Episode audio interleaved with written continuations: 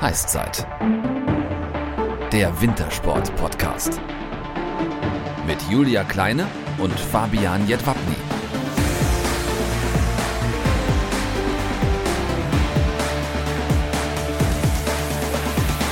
Servus und moin moin, Heißzeit Folge 20, unser Vier-Schanzentournee Spezial. Und da haben wir einen absoluten Kenner der Szene am Start, Stefan Laie. Aber Julia, wir hatten am vergangenen Wochenende ja auch ein richtiges Highlight, nicht wahr? Am vergangenen Wochenende stand der Rodel-Weltcup in Winterberg im Sauerland auf dem Programm. Und wir von der Heißzeit, wir durften mit vor Ort sein und exklusiv berichten. Und dieses Wochenende hatte es wirklich in sich. Bei den Herren konnte Felix Loch seine starke Form im Einzelrennen bestätigen. Bei schwierigen Bedingungen zeigte der Weltcup-Führende im zweiten Lauf im sauerländischen Nebel zwar keine ganz saubere Fahrt, das Material schien aber perfekt zu passen, sodass er trotz einiger Stellen, an denen die Kufen leicht quer standen, die Bestzeit setzen konnte. Ja, freut mich riesig. Ähm, perfekten Schlitten, äh, am Start war es richtig gut. Also im Moment passt einfach alles zusammen. Fünfter Sieg im fünften Rennen. Johannes Ludwig folgte als zweitbester Deutscher auf Rang 6. Am Nachmittag stand noch ein Sprintrennen an und dort überraschte der Juniorenweltmeister Max Langenhahn die Weltelite. An seiner Bestzeit kam niemand ran und das bedeutete erster Weltcupsieg für den jungen Thüringer.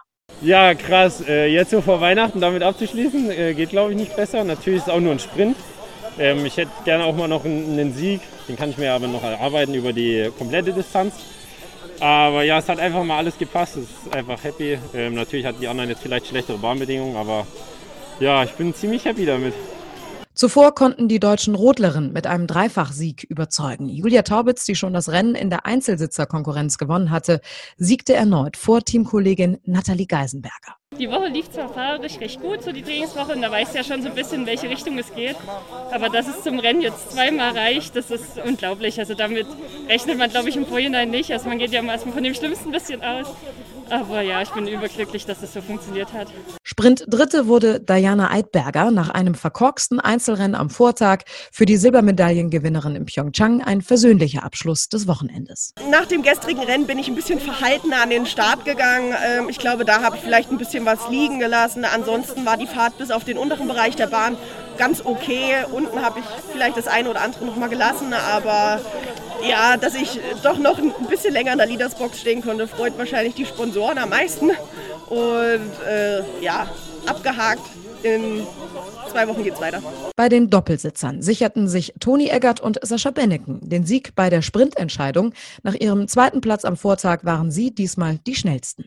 Man muss ja auch sagen, ähm, auch wenn bei einem Weltcup im Grunde genau gleich die Paarungen am Start sind wie bei einer WM, ist es so, dass kaum einer weiß, wie viele Weltcupsiege wir als Einzelsieger errungen haben. Aber dass wir schon siebenfach Weltmeister geworden sind, das weiß schon der eine oder andere, einfach weil es eine andere Gewichtung hat. Ne? Und ähm, auch wenn man das jetzt nicht zählt, weil auch da ist immer wieder der Blick auf die aktuelle WM und dass man da eben, das ist ja auch, sage ich mal, Fluch und Segen des Sports das, was man äh, heute errungen hat, ist morgen eigentlich schon nichts mehr wert. Man sieht das heute. Ne? Heute hat man ein anderes Ergebnis als gestern. Ähm, und von daher ist es immer wieder so, auf die ganz aktuelle Situation versuchen, bestmöglich zu reagieren und sich einzustellen. Und das ist eben, wie gesagt, was sehr, sehr Schönes, aber eben auch der kleine Fluch, weil man sich halt nie ausruhen kann.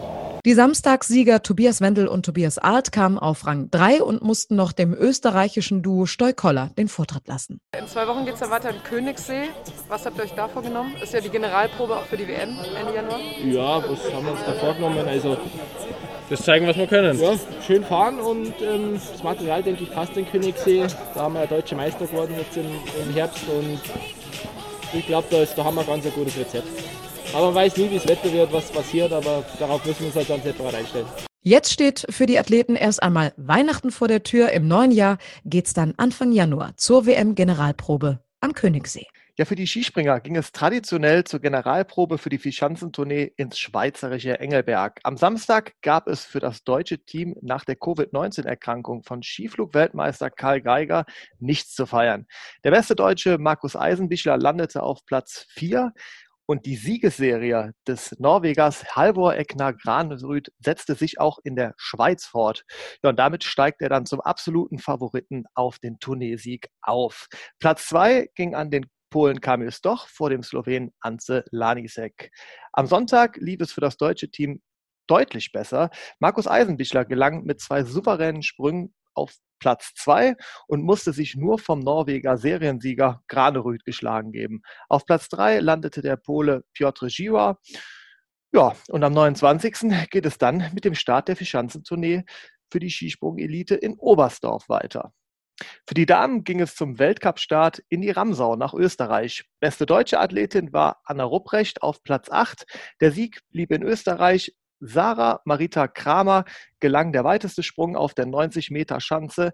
Platz 2 ging an die Slowenin Nika Krishna und auf Platz 3 lag die Japanerin Sarah Takanashi. Nächster Halt im Weltcup ist am 23.01. in Ljubno, Slowenien. Für die Biathleten stand das zweite Wochenende in Hochfilzen auf dem Programm. Bereits am Donnerstag ging es für die Herren im 10-Kilometer-Sprint in die Loipe. Platz 1, 2 und 3 gingen an Norwegen. Sturla Holm Leckreit gewann vor Johannes Dorle und Johannes Tinjesbö. Einen gebrauchten Tag erwischten dagegen die deutschen Männer. Bester war an Pfeiffer auf Platz 22. Am Freitag stand für die Damen der Sprint über 7,5 Kilometer an. Auf dem Podest wehte zum Schluss ebenfalls nur eine Fahne und die hatte die norwegischen Farben. Der Sieg ging an Tiril Eckhoff vor Ingrid Landmark-Tandrevold und das Stockerl komplettierte Marte Olsbü-Reuselands. Die beste deutsche Athletin Franziska Preuß verpasste mit einem Schießfehler nur ganz knapp den Sprung auf das Treppchen und landete auf Platz 4. In der Verfolgung über 12,5 Kilometer der Herren setzt sich die Siegesserie der Norweger fort. Sturla Holm Leckreit konnte den Sieg vom Donnerstag wiederholen. In einem Herzschlagfinale um die beiden Plätze dahinter setzte sich der Franzose Emilien Jacqueline vor Johannes Tingjesbø aus Norwegen durch. Auf einen deutschen Athleten musste man im Ziel auch am Samstag etwas länger warten. Platz 13 ging an Benedikt Doll. Auch bei der Verfolgung der Damen über zehn Kilometer gingen die norwegischen Festspiele weiter. Teril Eckhoff grüßte vom höchsten Platz auf dem Podium. Platz zwei und drei gingen an Hanna Öberg und Elvira Öberg aus Schweden. Franziska Preuß war auf Platz sechs beste deutsche Athletin. Am Sonntag wurde bei den Herren die norwegische Dominanz dann gesprengt und zwar von Arndt Pfeiffer im Massenstart über 15 Kilometer. Er blieb ohne Schießfehler und siegte am Ende knapp vor Martin Ponsiluema aus Schweden und Taje Bö aus Norwegen. Zum Abschluss des zweiten Wochenendes in Hochfilzen ging es für die Damen in den Massenstart über 12,5 Kilometer. Hier schlugen die Norwegerinnen dann wieder zurück und sorgten für ein fast perfektes Wochenende. Ja, wäre da nicht an Pfeiffer gewesen. Marte Olsby-Reuseland setzte sich vor Landsfrau Tiril Eckhoff durch. Platz drei ging an die Italienerin Dorothea Vira. Denise Herrmann landete als beste Deutsche auf Platz 5. Für die Biathleten und Biathletinnen geht es am 4.1. in Oberhof weiter. Ja, für die Bob-Elite stand das zweite Wochenende in Innsbruck-Igels im Kalender. Bei den Damen gelang Stefanie Schneider mit Anschieberin Leonie Fiebig der erste Sieg der Saison. Auf Rang 2 landete unsere Gästin aus Folge 3, Laura Nolte. Mit Anschieberin Deborah Levi hatte sie im ersten Lauf noch Bahnrekord gefahren, musste sich aber nach zwei Fehlern im zweiten Lauf knapp geschlagen geben. Auf Platz 3 fuhren Kim Kalicki und Ann-Christine Strack ein. Im Lauf der Herren dominierte Francesco Friedrich mal wieder das Geschehen. Sieg mit Anschieber Alexander Schüller vor dem lettischen Duo Kibamanis Minkins. Platz 3 ging an Lochner Rasp. Zum Abschluss des zweiten Wochenende in Innsbruck bestätigte sich das Ergebnis der Herren von Samstag. Ja, exakt das gleiche wurde nämlich wieder eingefahren. Friedrich Schüller vor Kibamanis Minkins und Lochner Rasp auf Platz 3. Weiter geht es am 9.1. in Winterberg. Ja, Julia, wo wir natürlich auch wieder am Start sind und eure Fragen beantworten lassen. Und uns natürlich besonders freuen, dass wir dabei sein dürfen. Ja. Äh, weiter zu den Langläuferinnen und Langläufer. Für die ging es zum City-Weltcup nach Dresden. Im Freistilsprint am Samstag siegte bei den Herren der Italiener Federico Pellegrino vor Andrew Young aus Großbritannien und Gleb Retivic aus Russland. Bester DSV-Athlet war Sebastian Eisenlauer auf Platz 29. Bei den Damen gewann im Freistil-Sprint die Schweizerin Nadine Fendrich vor Sophie Caldwell Hamilton aus den USA und Anna-Maria Lampic aus Slowenien. Coletta Ritzek belegte als beste DSV-Athletin Platz 10. Am Sonntag stand für die Herren noch der Freistil-Teamsprint auf dem Programm. Der Sieg ging an Russland vor Frankreich und Italien. Das deutsche Team lag am Ende auf Platz 7. Auch bei den Damen wurde das Wochenende mit dem Freistil-Teamsprint beendet. Die starken Schweizerinnen setzten sich vor Russland und Slowenien durch. Das deutsche Team belegte wie bei den Männern Platz 7. Am 1.1. geht es dann mit dem Start der Tour de Ski in Val Mystère in der Schweiz weiter. Ja, neben den Damen im Skispringen ging es auch für die nordischen Kombiniererinnen und Kombinierer nach Österreich in die Ramsau. Bei den Herren schlug unser Gast aus Folge 1, Vincent Geiger, gleich doppelt zu. Am Samstag der Sieg vor Jan Magnus Rieber aus Norwegen und Lukas Kreiderer aus Österreich. Am Sonntag dann der zweite Streich. Im Herzschlagfinale gelang es dem gebürtigen Oberstdorfer, sich hauchdünn vor Jan Magnus Rieber zu behaupten. Auf Platz 3 Fabian Riesle, ebenfalls aus Deutschland. Bei den Damen stand die Premiere des Weltcups auf dem Programm. Die erste Siegerin eines Weltcups in der nordischen Kombination bei den Damen ist die Amerikanerin Tara Garetti Mords. Platz 2 ging an die Norwegerin Gida Westwold Hansen. Platz 3 ging an die Japanerin Anju Nakamura. Beste DSV-Athletin bei der Premiere war Jenny Nowak auf Platz 13. Weiter geht es für die Herren am 16.01. in Val di Fiemme. Die Damen starten erst wieder bei den Weltmeisterschaften in Oberstdorf am 23.02. Am Freitag starteten die Damen mit der Abfahrt in Val d'Isère. Der Sieg ging an die Schweizerin Corinne Suter vor der Italienerin Sofia Goccia. Vollständig machte das Podium Breezy Johnson aus den USA. Lichtblick aus dem deutschen Lager war Kira Weidle auf Platz 11.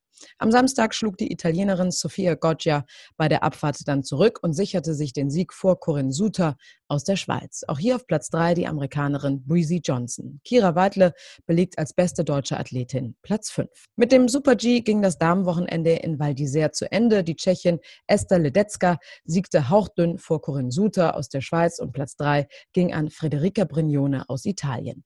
Kira Weidle war erneut beste DSV-Athletin und belegte Platz 23. Die Herren begannen am Freitag mit dem Super G in Gröden. Der Norweger Alexander Ormod Kilde gewann vor Mauro Kaviezel aus der Schweiz und Landsmann Schettel Jansrud. Bester DSV-Athlet war Andreas Sander auf Platz 5. Bei der Abfahrt am Samstag dominierte erneut der Norweger Alexander Ormod Kilde. Platz 2 und 3 ging an Ryan Cochran Siegle aus den USA und Beat Feutz aus der Schweiz. Romet Baumann beendete als bester Deutscher die Abfahrt auf Platz 8. Beim Riesenslalom in Alta Badia, Italien, siegte der Franzose Alexis Pintero am Sonntag vor Atle Lee McGrath aus Norwegen und Platz drei ging an Justin Murisier. Alexander Schmidt war als bester Deutscher Siebter. Den Slalom am Montag in Alta Badia gewann der Schweizer Ramon Zenhäuser vor den beiden Österreichern Manuel Feller und Marco Schwarz. Bester Deutscher war unser Gast aus Folge 4, Linus Strasser auf Platz 18. Zum Abschluss des Wochenendes ging es für die Herren dann noch zum Slalom nach Madonna di Campiglio.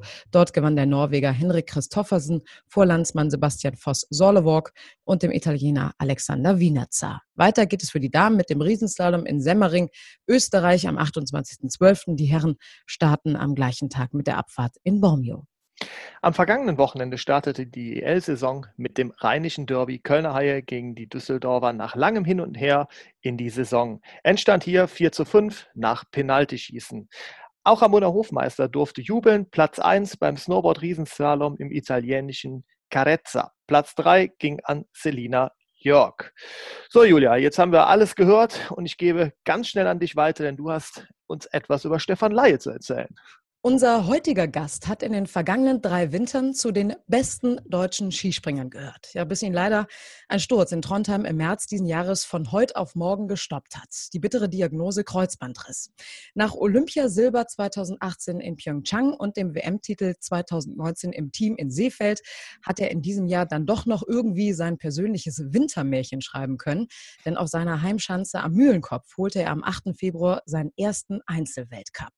Wie es ihm jetzt geht und welche Prognosen er für die diesjährige Vier-Schanzentournee macht, das erzählt er uns jetzt hier in der Heißzeit. Wir freuen uns riesig darüber, dass er zugesagt hat und sagen herzlich willkommen, Stefan Laie. Schön, dass du da bist. Moin, moin. Hallo, grüßt euch. Bevor wir allerdings anfangen mit dem Fragenhagel, du hast den Zuhörern ja auch etwas mitgebracht. Erzähl uns doch mal bitte, was das ist. Ja, ich habe äh, eine Strickwinter-Wollmütze von meinem äh, Sponsor Fissmann dabei. Und äh, ja, die würde ich äh, verlosen, wird es, glaube ich, ne? Eine Verlosung wird es geben. Oder ein genau, Gewinnspiel. Wird, ein Gewinnspiel wird es geben und äh, diese Mütze im Winter passt ja auch perfekt. Die Mütze wird nicht unterschrieben sein, das haben wir eben schon geklärt, sondern ihr bekommt eine unterschriebene Autogrammkarte dazu, damit ihr diese Mütze natürlich auch trendy tragen könnt. Ja, eine persönlich signierte Autogrammkarte gibt es dann. Wunderbar. Also genau das könnt ihr bei uns gewinnen, wenn ihr uns bei Instagram und oder Facebook folgt und unter das Foto eures Stars postet, wer von euren Leuten dieses Mitbringsel am meisten verdient hat. Wir posten dort nämlich vor jeder neuen Folge ein Bild der Sportlerin oder des Sportlers, den wir zu Gast haben werden. Und unter allen Einsendungen wird dann später per Social Media ausgelost, wer diese tollen Giveaways von Stefan Laie zum Beispiel gewinnen wird. Also mach mit, es lohnt sich. Wir drücken euch die Daumen. Und jetzt machen wir direkt mal äh, die wichtigste Frage am Anfang. Wie geht's dir heute? Gut, äh, also wirklich gut. Äh, ich war heute schon trainieren und körperlich alles getan. Äh, deswegen habe ich jetzt äh, volle Lust und Motivation auf diesen Podcast. Das ist die beste Voraussetzung. Sehr gut. Eigentlich können wir die Folge schon beenden. Ne? Ja. Vielen Dank. Vielen Dank, Super. Stefan Laie. Das war's. Fertig.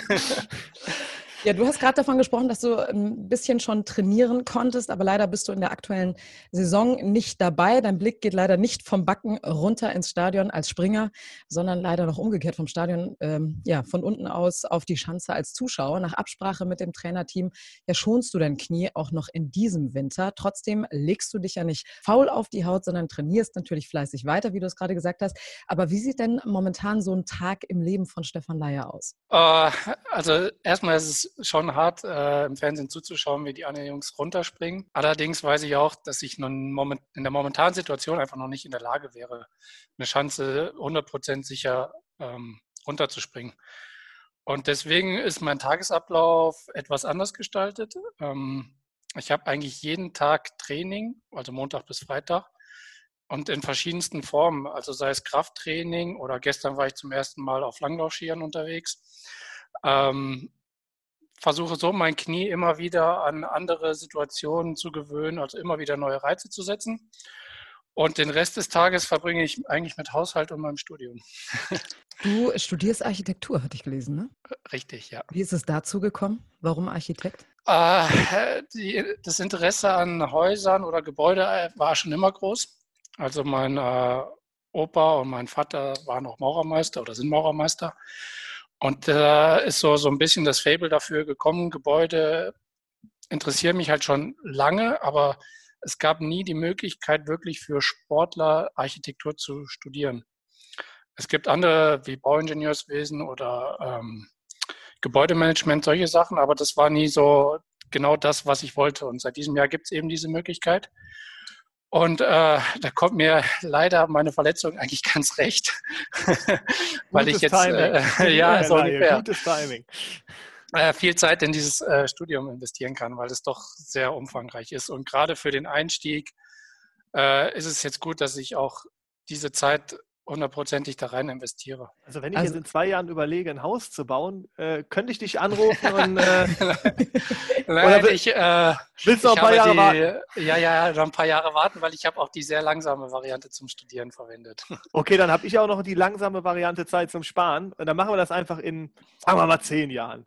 Ja, das sollte hinhauen. Das Sehr gut. Der Weg ist das Ziel und alles hat seinen Sinn. Und ich habe jetzt gerade eine Idee. Und zwar hatten wir ja Stefan Kraft vor ein paar Wochen bei uns im, in der Heißzeitfolge. Und der hat gesagt, wenn es andere Schanzen gäbe, dann wären 300 Meter Sprünge ja möglich. Wie wäre es denn damit, eine neue Schanze zu konzipieren? Hm? Der Mühlenkopf könnte ja auch mal neu gemacht werden. Ne? Da geht immer ein bisschen ja. runter. Das machen doch im Grunde auch Architekten, oder? Äh, ja, aber da spielen mehrere äh, Bereiche eine große Rolle. Ne? Also, da gibt es ja nicht nur den Architekten, glaube ich. Ähm, nein, also in welche Richtung es mich dann verschlagen wird irgendwann, das äh, muss ich mal noch gucken. Da bin ich relativ offen, ob es jetzt Einfamilienhäuser, Sportstätten, äh, welche Richtung es auch immer wird, muss ich einfach schauen. Da äh, bin ich noch zu frisch im Studium und habe zu viele Interessen eigentlich. Aber so eine eigene Schanze mit dem eigenen Namen drauf, die wär geil, wär geil. konzipiert hast, mega ja, gut. Und dann machst du noch den ersten 300-Meter-Sprung. Perfekt. Ja, glaub, und, und dann darf ich mir aber von allen anderen Sportlern anhören, äh, die ah, was hast du für einen Scheiß gebaut? Wettbewerbsverzerrung. ja, so ungefähr. Ich wollte gerade sagen, die eigene Schanze oder den Namen auf der eigenen, die eigene Schanze mit dem Namen von dir ist, glaube ich, gar nicht so weit weg. Wenn du dann mal demnächst noch den einen oder anderen Titel gewinnst, ich glaube, dann könnte man da in Willingen bestimmt noch was anpassen an dem Namen. Ja, äh, schauen wir mal. Ja. Ja, ich werde merken, ich bin da nicht so der Typ, der äh, sich gerne in der Mittelpunkt spielt. Kein Problem, das machen wir dann. Ich wollte gerade sagen, Fabian, dafür bist du dann da. Sehr gut. Nein, aber schauen wir mal, du hast es gerade gesagt, schauen wir mal, wann du wieder in den Weltcup-Zirkus einsteigst. Wann gedenkst du denn wieder einzusteigen, also wieder Sprünge machen zu können, auch im Weltcup? Ähm, also was feststeht, ist, dass ich diesen Winter keine Wettkampfsprünge mehr mache, weil dafür will ich meinem Knie einfach die Zeit geben und auch die Ruhe, sich da wieder hundertprozentig darauf vorzubereiten, weil es macht keinen Sinn, irgendwo für mich dann zu starten und irgendwo um die Quali bangen zu müssen. Das ist ja nicht mein Ziel und mein Anspruch, den ich habe. Deswegen äh, habe ich von vornherein mit dem Trainer und DSV auch abgestimmt, dass ich diesen Winter keine Wettkampfsprünge mehr machen werde. Ob ich im Winter, also Richtung März hinten raus, nochmal irgendwie Sprünge machen werde auf irgendeiner Jugendschanze oder einer kleineren Schanze, das steht noch so ein bisschen offen. Ähm, das will ich mir jetzt nicht nehmen lassen eigentlich. Darauf arbeite ich hin. Und äh, dann habe ich für diesen Winter mein Ziel erreicht. Das Entscheidende ist ja, dass ihr nicht nur, nur in Anführungsstrichen springen müsst, sondern vor allem landen. Und das ist ja genau das Gefährliche dann für dein Knie, ne? Eben, also ich, ja.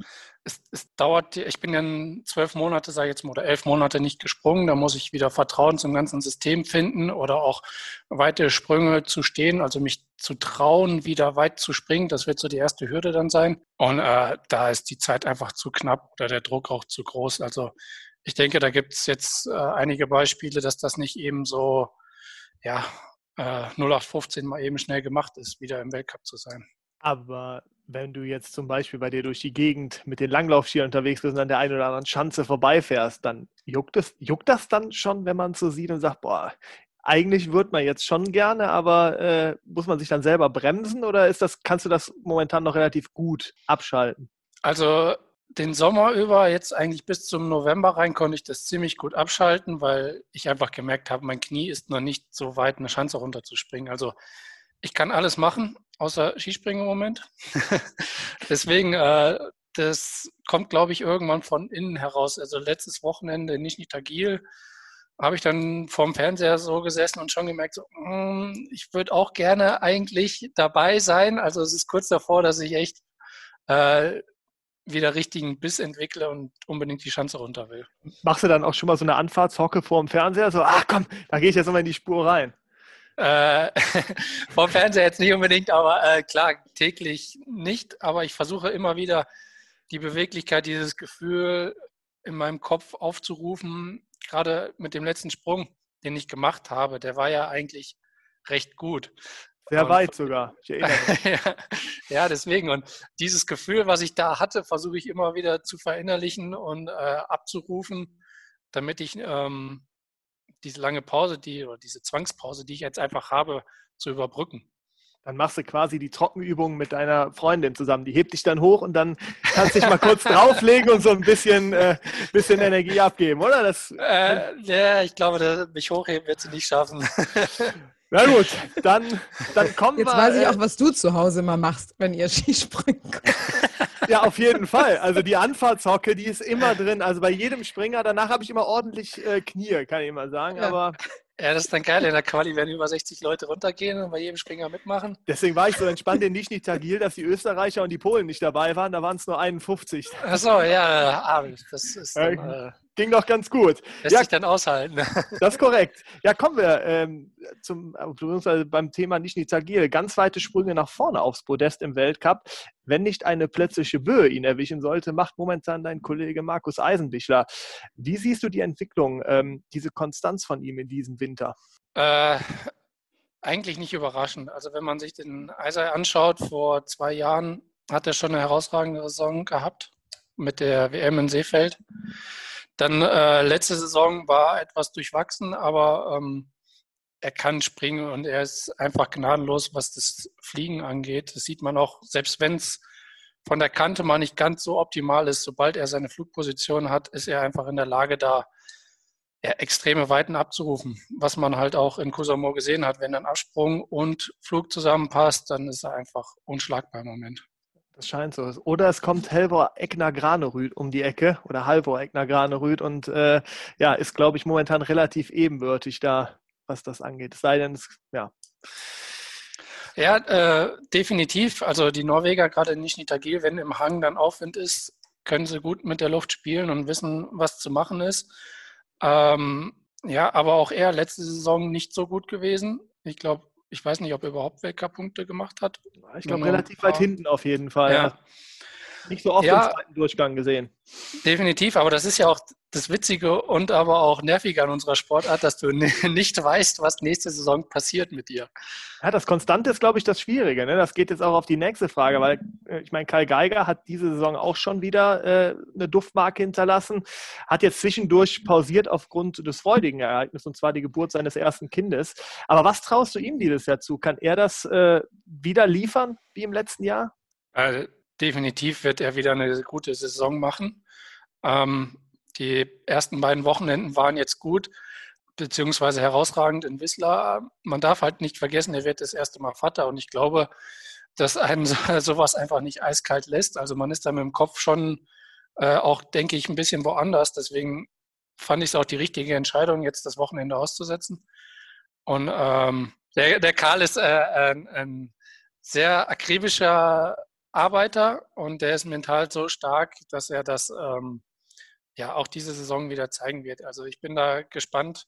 Jetzt Skiflugwochenende ähm, wird das zeigen, was los ist. Und äh, ich glaube, die beiden werden diesen Winter das deutsche Team anführen.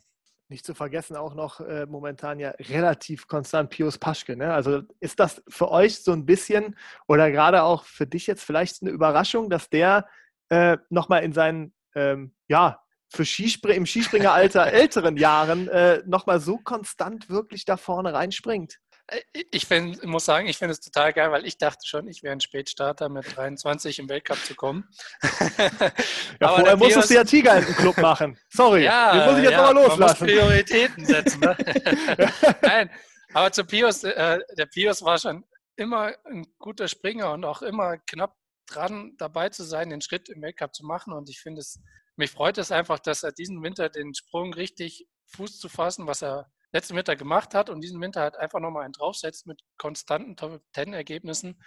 Und ähm, das finde ich, glaube ich, zeigt auch einfach die Sportart, dass das Alter nicht so eine große Rolle spielt bei uns. Also klar, du, umso jünger du bist, umso mutiger und äh, ja, äh, will jetzt nicht sagen fahrlässiger, springst du die Schanze runter, aber du traust dich einfach mehr. Und mit dem Alter kommt einfach die Erfahrung dazu, die Routine und das kompensiert sich so ein bisschen. Aber weil du auch gerade davon gesprochen hast, dass du dieses Gefühl von dem letzten Sprung, den du gemacht hast, bevor du dir das Kreuzband gerissen hast, dass du das gerade kompensierst über die Monate, bis du dann wieder den nächsten Sprung machst, den nächsten weiten Sprung im Weltcup. Ähm, ist das bei den anderen Springern auch so, dass wenn, wenn du dieses quasi Gefühl in den, in den Körper hast übergehen lassen, dass es ein gewisser Automatismus ist, dass du, dass du dann auch ein anderes Selbstbewusstsein hast und dementsprechend auch anders von dieser Schanze runtergehen kannst und sagen kannst, ja klar, heute mache ich wieder einen von den vorderen Plätzen, heute geht es wieder weit runter. Also hat das was mit, diesem, mit dieser inneren Einstellung zu tun? Äh, schwer zu sagen. Also da bin ich jetzt nicht das Paradebeispiel, weil bei mir hat es dann doch lange gedauert, bis ich meinen ersten Weltcup-Sieg bekommen habe. Aber es ist so, es gibt wahrscheinlich verschiedene Sportler, wie in jedem Bereich auch. Es gibt die jungen Willen, die einfach reinkommen, machen und es funktioniert. Und dann gewinnen sie halt einen Weltcup und äh, haben dieses Gefühl abgespeichert und machen und machen und machen und es wird einfach.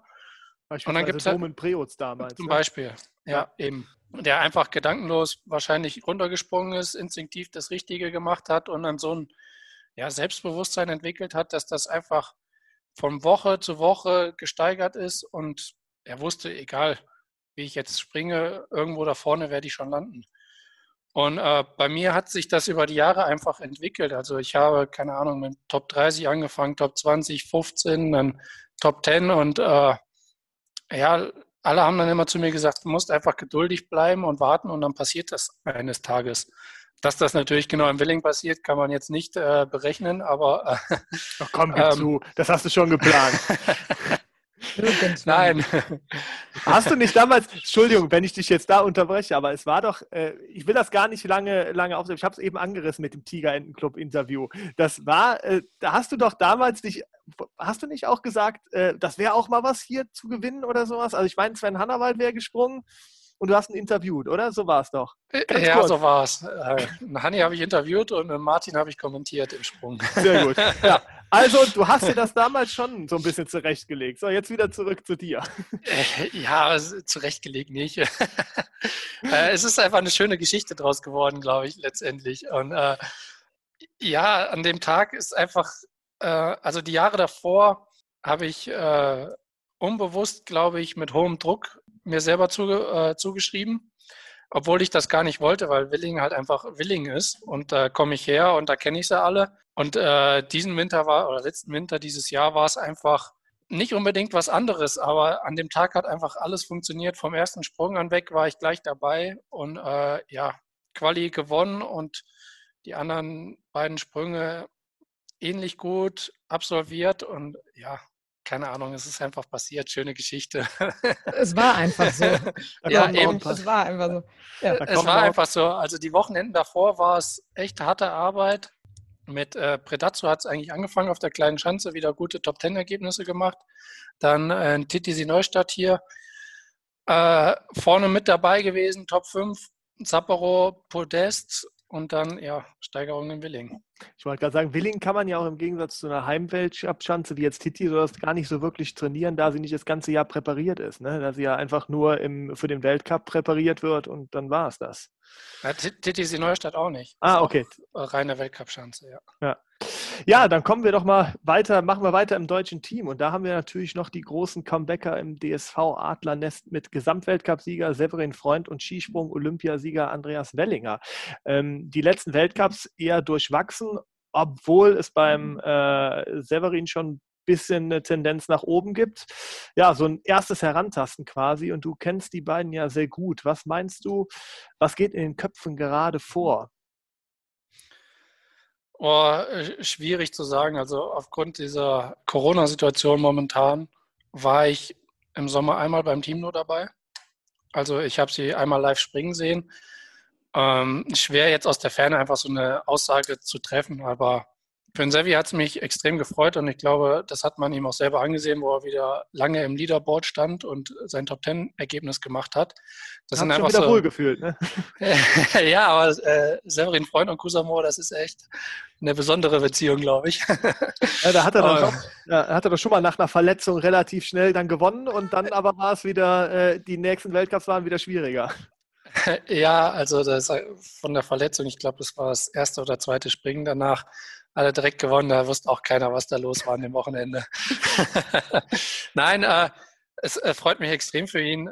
Ähm, ich glaube, man macht so kleine Schritte und die, jetzt diese Top Ten wieder zu durchbrechen, diese Hürde, äh, gibt einfach ein gutes Gefühl, ein gutes Selbstvertrauen und ähm, daran muss man weiter arbeiten. Also einfach äh, jeden, jeden Punkt, den man kriegt, mitnehmen und akribisch weiterarbeiten. Ähm, große Sprünge oder Schritte jetzt kann man, glaube ich, nicht erwarten, aber konstant in die Top 10, das sollte äh, definitiv sein Ziel sein. Also glaubst du auch, dass es das, was die beiden in diesem Winter auch noch schaffen können? Also dass sie da landen werden in den Top 10? Definitiv, ja. Also beim Sevi auf jeden Fall, beim äh, Andi, äh, ja, ich glaube, der hat einen recht großen Rucksack äh, auf dem Rücken, den er sich, keine Ahnung, ich kann ja nicht in ihn reinfühlen. Normalerweise teile ich mir das Zimmer mit ihm. Ah. Jetzt halt nicht. Beziehungsweise die letzten zwei Jahre nicht, weil er letzte Saison ausgelassen hat. Vielleicht fehlt diese... ihm dann die Unterstützung gerade von dir. Ja, keine Ahnung. Ich weiß es nicht. Laie fehlt, sagt er im nächsten Interview. Der Laie fehlt. Ja, einfach. vielleicht. Ja. Nein, ähm, ja, es ist, ist einfach eine schwierige Situation. Er macht jetzt seine ersten Wettkampfsprünge wieder. Und äh, da ist alles neu. Es war halt doof, im Sommer konntest du keinen Wettkampf machen. Ähm, die, der ganze Ablauf, was drumherum ist, du kriegst eine Startnummer um, fährst die Schanze hoch, äh, hast Materialkontrolle oben, das Fernsehen ist überall, Interviews. Das ist also ein bisschen ein anderer Ablauf als im, im normalen Trainingsalltag. Und da muss er, glaube ich, sich erstmal wieder reinfinden, was er jetzt die ersten Wochenenden gemacht hat, denke ich. Und ich, ich kenne ihn, Andi. Wenn er, sobald er einen kleinen Strohhalm sieht, wo er an dem, also er sieht, dass es vorangeht, dann geht das ganz schnell bei ihm. Und dann springt er auch wieder in die Top Ten mit. Ich wollte gerade sagen, ich glaube, das sind, glaube ich, diese, diesen Rucksack, den du eben angesprochen hast, diese extremen Erwartungen, die man an ihn hat, weil er halt äh, ja immer noch mit auch einer der Vorzeigespringer in Deutschland ist und jeder erwartet, glaube ich, wieder, dass es dann direkt funktioniert. Ähm, vielleicht auch der Sponsor, dass es direkt wieder vorne reingeht und dann kann ich mir schon vorstellen, dass das dann hemmt. Ne? Ich glaube, wie äh, Stefan Hongacher das letzte Woche gesagt hat, ich glaube, wenn er einmal wieder in die Punkte reingesprungen ist, äh, dann wird es auch wieder laufen oder wird es wieder besser laufen. Ja, also ich, ich habe ihn äh, nach der Saison WM Seefeld die jetzt durchwachsen war bei ihm im Sommer, wo der Steff kam. Der, der Andi ist echt gesprungen, unglaublich gut. Wirklich. Also er hat ja echt wieder hart an sich gearbeitet und ist vorangekommen. Und dann hat er sich das Kreuzband gerissen bei einem Trainingssprung. Und dann, äh, ja, bist du halt ein Jahr wieder raus. Und äh, das wird auch für mich nächstes Jahr die Herausforderung sein, ähm, da punktuell Schritt für Schritt sich ranzuarbeiten und äh, die Erwartungen erstmal runterzuschrauben und dann einfach äh, ja, hart an sich zu arbeiten. Weil letztendlich verliert man ein Jahr auf der Schanze, äh, was die anderen einfach weiter trainieren. Aber wenn ich das gerade höre, dass ihr beiden ja Zimmerkollegen seid ne, und ihr nur miteinander anscheinend funktionieren könnt und du ja dann quasi in den Winter 21, 22 einsteigst, das ja der olympische Winter ist, möchte ich nicht wissen, was bei den Olympischen Spielen passiert. Das goldene, das goldene das Doppelzimmer. Gold ist safe. ja, ja. ja, guck, da sind wir wieder bei den Erwartungen von den Medien. Ne? Genau. Diese Medien. Ja, Wahnsinn. Und da war es so, dass mir gesagt wurde, ich würde die Erwartungen nur so hochschrauben. Aber das war jetzt Julia. Julian, das hast du mitgekriegt. Ja, ja ich, ich weiß es nicht, wie viele Tage es sind. Ich glaube, es sind noch 400 Tage Etliche. bis zu Olympia. Also es ist ja. noch äh, einiges los. Es kann noch viel passieren. Und wie ich eben sagte, du weißt nie, du weißt echt nie, wie die nächste Saison sein wird. Da muss jeder neu anfangen, hart arbeiten und äh, ja, einfach das Beste hoffen. Ja, wir wollen auf jeden Fall keinen Erwartungsdruck schüren, aber wenn ihr euch natürlich gegenseitig gut tut, dann wäre es natürlich schön, wenn ihr das im Olympischen Winter in den letzten Jahren hat es ganz gut funktioniert, muss ich ja, sagen. Perfekt. Aber wir sind ja noch in diesem vorolympischen äh, Winter und der hat für euch Skispringer ja auch jede Menge Highlights im Angebot. Einmal die Skiflug-WM in Planica, die Heim-WM in Oberstdorf Ende Februar, Anfang März, das Raw Air Tournament in Oslo direkt danach und natürlich die traditionsreiche und prestigeträchtige Vierschanzentournee über den Jahreswechsel. Der letzte deutsche Tourneesieger, der heißt Sven Hannawald. Das war im Jahr 2001, 2002. Jetzt kommen wir zu deinem Tipp für die diesjährige Vierschanzentournee. Schafft es einer der deutschen Adler dieses Jahr, die Tournee wieder nach Hause zu holen? Naja, das ist ja die Frage schon seit gefühlt 15 Jahren, wann der nächste Deutsche wieder ganz oben steht. Äh, ich glaube, wenn man sich die letzten Tourneewettbewerbe so anschaut, mit Andi Zweiter, Karl Zweiter, Eiser Zweiter, ich Dritter gewesen, war man schon immer sehr, sehr dicht dabei und sowas kann man einfach nicht erzwingen. Also der, der Andi, beim Andi war der Kamil einfach überragend, viermal gewonnen, dann der Kobayashi viermal gewonnen. Also das sind einfach, ja, ich will nicht sagen blöde Momente, aber ähm, wir sind sehr, sehr dicht dran und ähm, ja, man kann es, äh, wie gesagt, einfach nicht erzwingen. Diese Saison wird sowieso ganz anders.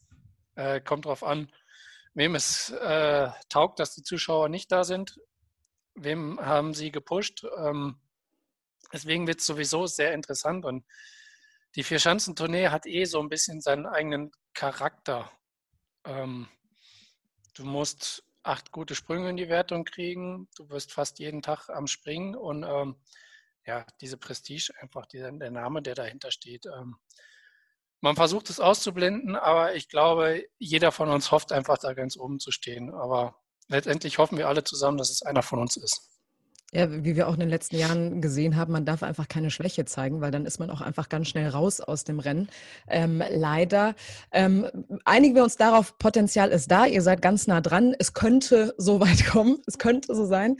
Ähm, aber gibt es denn trotzdem jemanden, wo du sagen würdest, boah, das könnte so der Favorit sein für die diesjährige Tournee? Ja, also die beiden, äh, der Eisei und der Alva Ignar Granerüth, die beiden sind, glaube ich, die vollkommensten Springer, die jetzt gerade vorne mit dabei sind. Allerdings ist es auch schwer zu sagen, weil letztes Wochenende waren keine Polen, also nicht die Top-Mannschaft aus Polen da und auch nicht aus Österreich. Äh, schwer das einzuschätzen jetzt, weil, ja, wie gesagt, vier verschiedene Chancen, vier Orte, acht Sprünge du brauchst einmal Pech oder einmal ein bisschen daneben getreten. Das ist so eng da vorne drinne. Äh, aber wie Jahr gesagt. musst du auch noch gesund bleiben, ne? Das kommt dann auch noch ja, dazu. Ja, das kommt auch noch halt, dazu. Eben. Ja. Äh, haben wir Weihnachten dazwischen, alle zu Hause irgendwo. Äh, man weiß es einfach noch nicht genau, wer überhaupt am Start ist. Also alles muss zusammenpassen wie bei deinem Sprung, äh, damals bei deinem ersten Weltcupsieg. Ähm, es gibt ja auch immer diese, also Wunder gibt es immer wieder, äh, auch bei der Vierschanzentournee. Würdest du sagen, dass, dass es auch eine Überraschung geben könnte, so eine kleine Wundertüte? Einer der Springer, der auf einmal ganz vorne landen könnte? Immer. Also es gibt fast jedes Jahr bei der Vierschanzentournee einen, den man nicht auf dem Schirm hat, der dann irgendwo äh, vorher nicht so in der, in dem, im Fokus stand und aus dem Schatten heraus einfach gute Sprünge macht. Und ähm, es hat jeder die Chance, da gute Sprünge zu zeigen. Und ähm, ja, ich glaube, wie gesagt, der Eisei und äh, sein norwegischer Konkurrent, die beiden sind große Favoriten darauf. Ähm, Kamil auch immer mit dabei, Kubacki, Kraft aus Österreich. Ähm, aber es gibt immer eine Überraschung, die dann vorne mitspringt. Ich wollte gerade sagen, es ist ja auch schon oft so gewesen, wie wir eben angesprochen haben, Dom Preutz, der vorher inklusive Engelberg noch alles dominiert hat und dann kam auf einmal das erste Springen in Oberstdorf und dann passte gar nichts mehr zusammen. Und äh, in dem Jahr gab es dann wieder einen ganz anderen Sieger. Also die, diese Bilder gibt es ja auch immer wieder. Deswegen, ich bin echt gespannt. Ja, auch ich glaube, letztes Jahr war es der Marius Lindwig äh, vorher, vor der Tournee gar nicht, also schon gut mitgesprungen, also Top 15 und sowas, sage ich mal. Aber jetzt nicht der Top-Favorit gewesen und dann gewinnt er zwei Springen davon.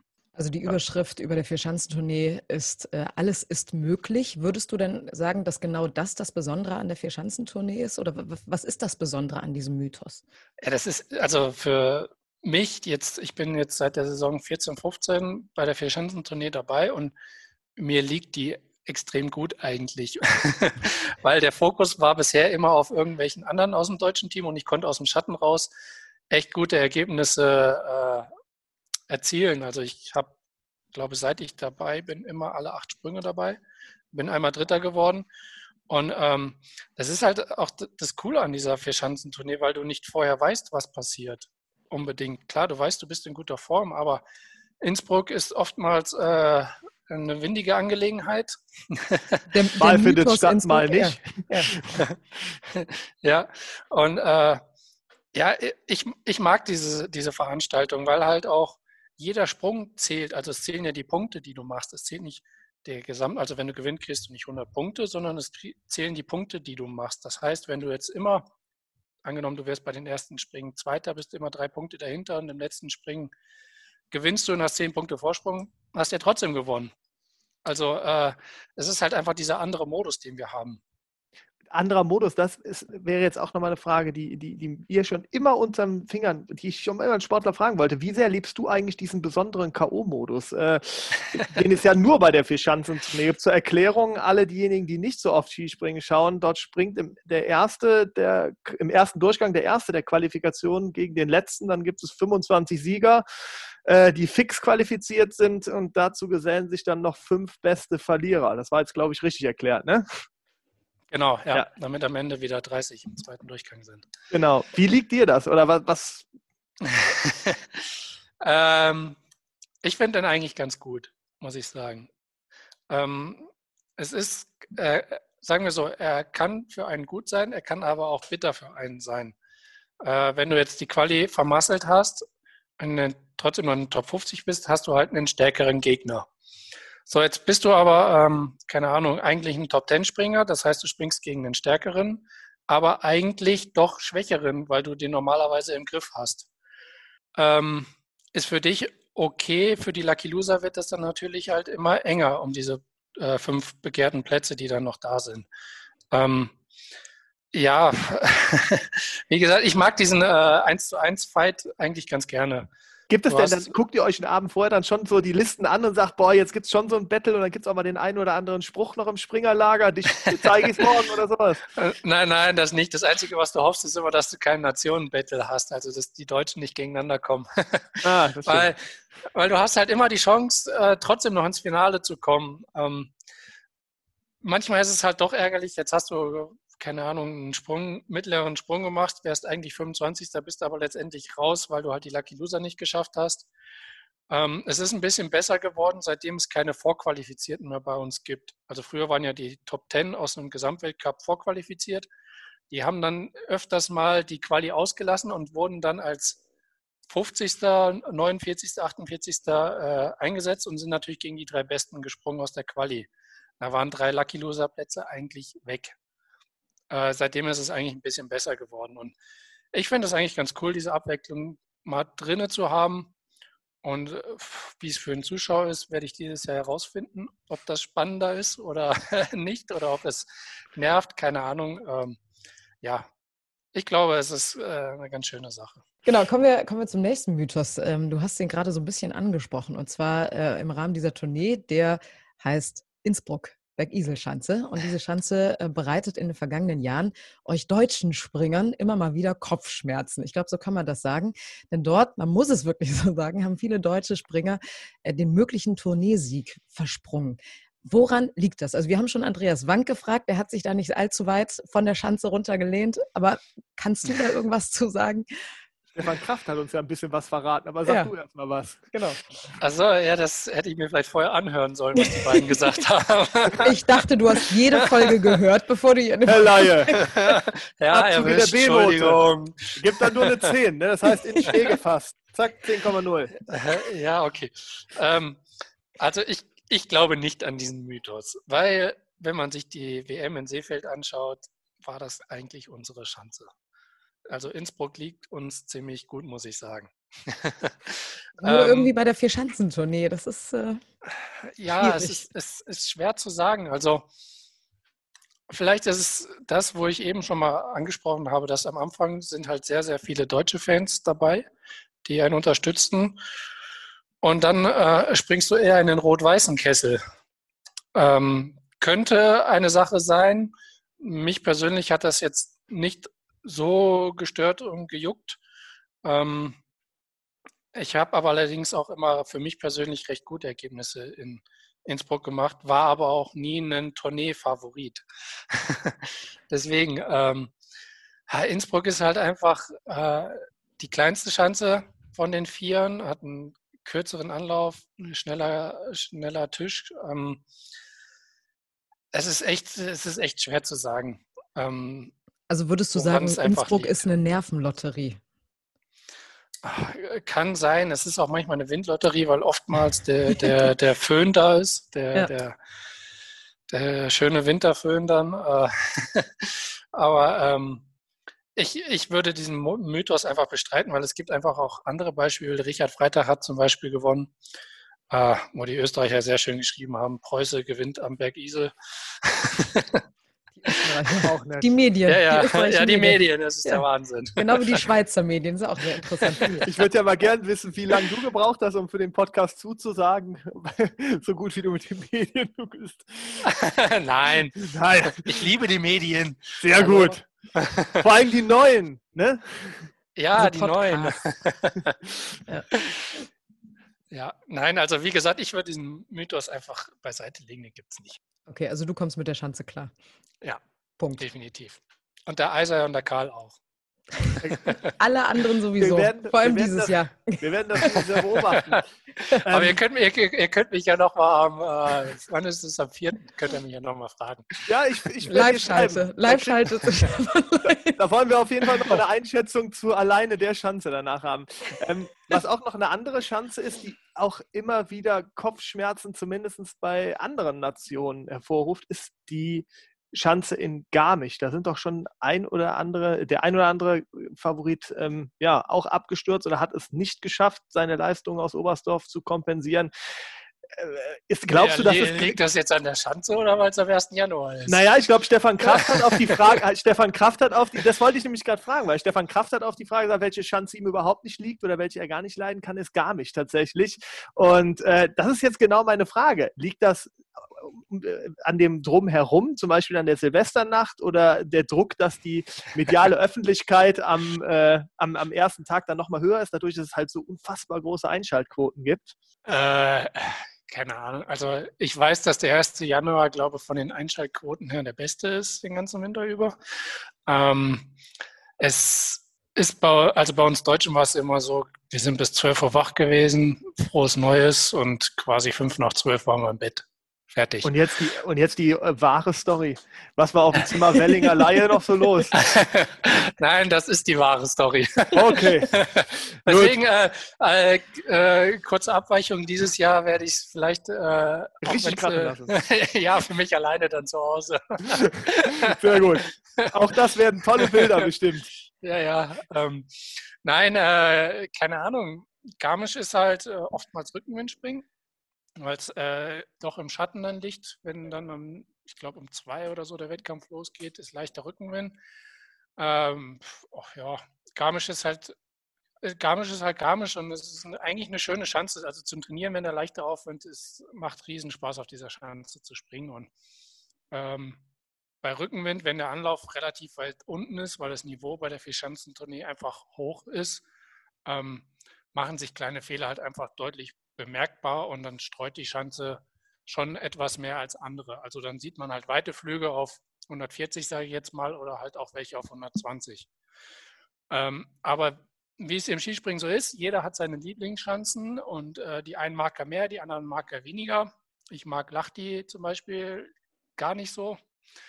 Hab dafür eigentlich meine Lieblingsschanzen bei der Tournee zum Beispiel. Nicht verkehrt. Äh, ist, ja, ist nicht verkehrt.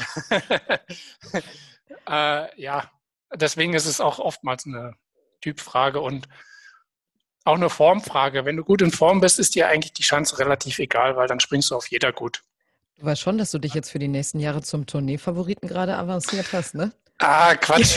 da ist er wieder, der Druck. Da ist er wieder, der Druck. Nein, da äh, äh, müssen wir erstmal gucken, wie ich das nächste Frühjahr so auf den Schanzen rum, rumdoktern werde. Also, also, können wir festhalten, dass so jede Schanze quasi ihre Tücken hat und das ist ja auch, äh, ist ja auch gut dann so. Ja, definitiv. Also jede Schanze liegt einem Sportler mehr und weniger. Außer wie gesagt, du bist in guter Form, da liegt dir jede Schanze gut und wenn du irgendwo nach irgendwas suchst und nicht so wirklich in Form bist, dann macht es auf keiner Schanze Spaß. Ja, die Vierschanzentournee, du hast es eben schon mal angesprochen, lebt natürlich auch immer von den Fans, von der Stimmung, die fahren unten im Auslauf im Stadion. Das fällt jetzt durch Corona alles weg. Es sind keine Zuschauer in den Stadien zugelassen. Wie sehr kann das die Leistung von euch beeinflussen oder ist das eigentlich egal? Äh, es ist sehr, sehr ähm, schade, dass keine Zuschauer dabei sind, weil es doch einfach ein besonderes Flair immer gibt, wenn sehr viel los ist. Ähm, du stehst oben, siehst irgendein anderer Deutscher springt, gerade in Oberstdorf, das Fahnenmeer ist am Wackeln, du hörst die, die, die Tröten und so. Ähm, es ist halt für, für den einen gut, für den anderen etwas schwieriger. Ähm, wenn ich jetzt zum Beispiel mich nehme, ich habe mir am Anfang nicht schwer damit getan, aber ich musste erst mal lernen, mit dieser Situation umzugehen. Dass da sehr, sehr viele tausend Zuschauer sind, die einen anfeuern und ähm, nicht unbedingt etwas von einem erwarten, aber einen unterstützen wollen. Und das war bei mir so ein, ein Reifeprozess, den ich, glaube ich, in den letzten Jahren sehr gut absolviert habe und einfach mit der Situation gut umgehen kann jetzt. Ähm, dann gibt es aber andere Springer, die sind halt sehr ja, die können sich dadurch extrem pushen nochmal und eben noch fünf bis zehn Prozent einfach drauflegen. Und ähm, das wird sich halt diesen Winter rauskristallisieren, wer die Zuschauer braucht, wer äh, so besser zurechtkommt. Ähm, letztendlich freuen wir uns immer, wenn einfach sehr, sehr viele Zuschauer da sind, weil es auch einfach viel mehr Spaß macht zu springen. Das glaube ich auch, wenn man da in diesen Kessel reinspringt. Das sind schon immer beeindruckende Bilder. Ähm, aber was bedeutet denn für euch Springer, die Vier-Schanzentournee zu gewinnen? Äh, kann man das zum Beispiel gleichsetzen mit so einem Klassiker wie Kitzbühel bei den Alpinen? Oder würdest du sogar sagen, es ist nochmal eine Schippe drauf, weil es halt nicht nur ein Wettkampf ist? Boah, das ist äh, extrem schwer äh, einzuordnen, weil wir haben relativ viele Highlights. Es gibt auch noch Olympia zum Beispiel, was alle vier Jahre ist. Ähm, wir haben Weltmeisterschaft, wir haben diese Vier-Schanzentournee, die zwar jedes Jahr ist, aber halt einfach so besonders, weil sie so anspruchsvoll ist. Jetzt gibt es halt noch die Raw Air hin raus, die äh, das ähnliche Format fährt. Ähm, ich glaube einfach, über die Jahre hat sich diese Vier-Schanzentournee so stark entwickelt, also dass sie einfach extrem weit oben steht bei, bei uns in, dies, in diesem Ranking. Ähm, Aber wenn du jetzt so eine Reihenfolge machen würdest, wie sähe die aus? Also wenn wir jetzt Olympia, Weltmeisterschaften und Vierschanzentournee nehmen. Äh, ganz oben Weltcup Willingen.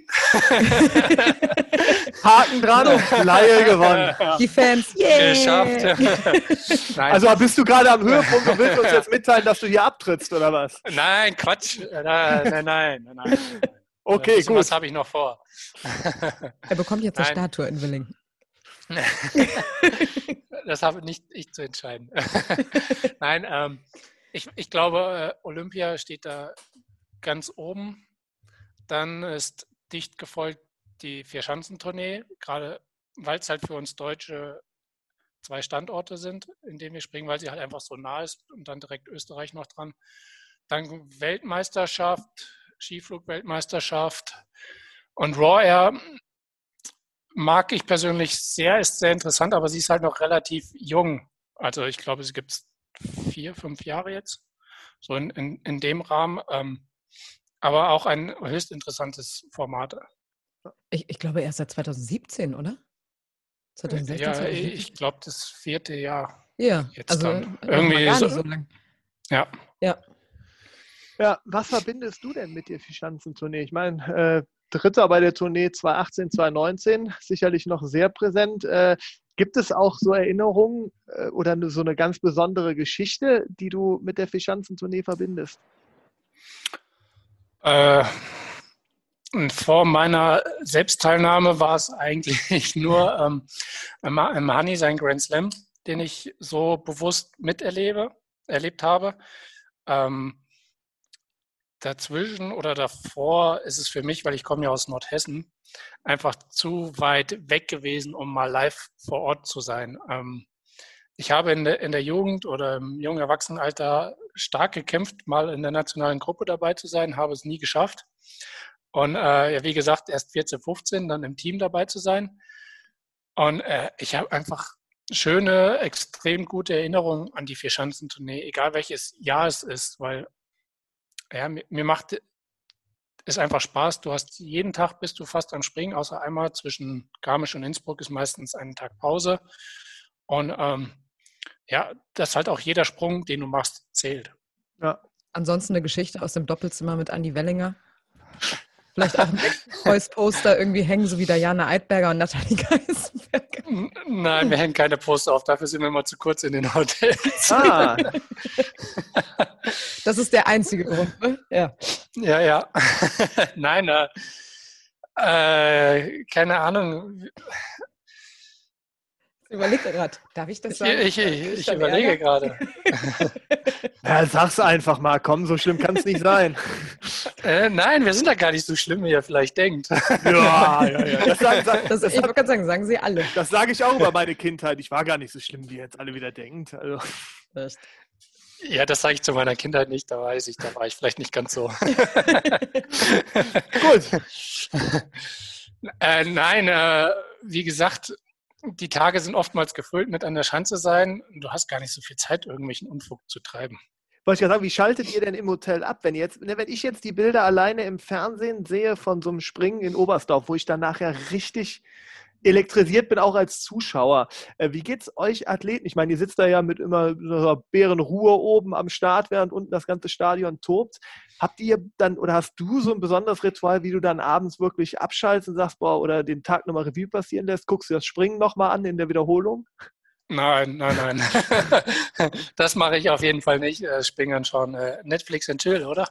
Ah, Nein, ich sag mal, unser ganzer Tagesablauf ist ja irgendwo auf diese zwei, drei Stunden, wo der Wettkampf dann ist, abgestimmt eigentlich.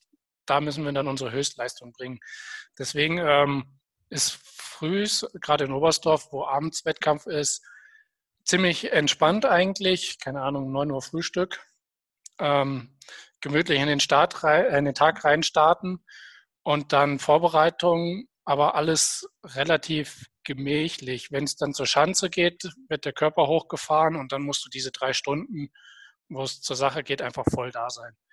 Danach wieder Medienarbeit und dann äh, zur Ruhe kommen, eigentlich.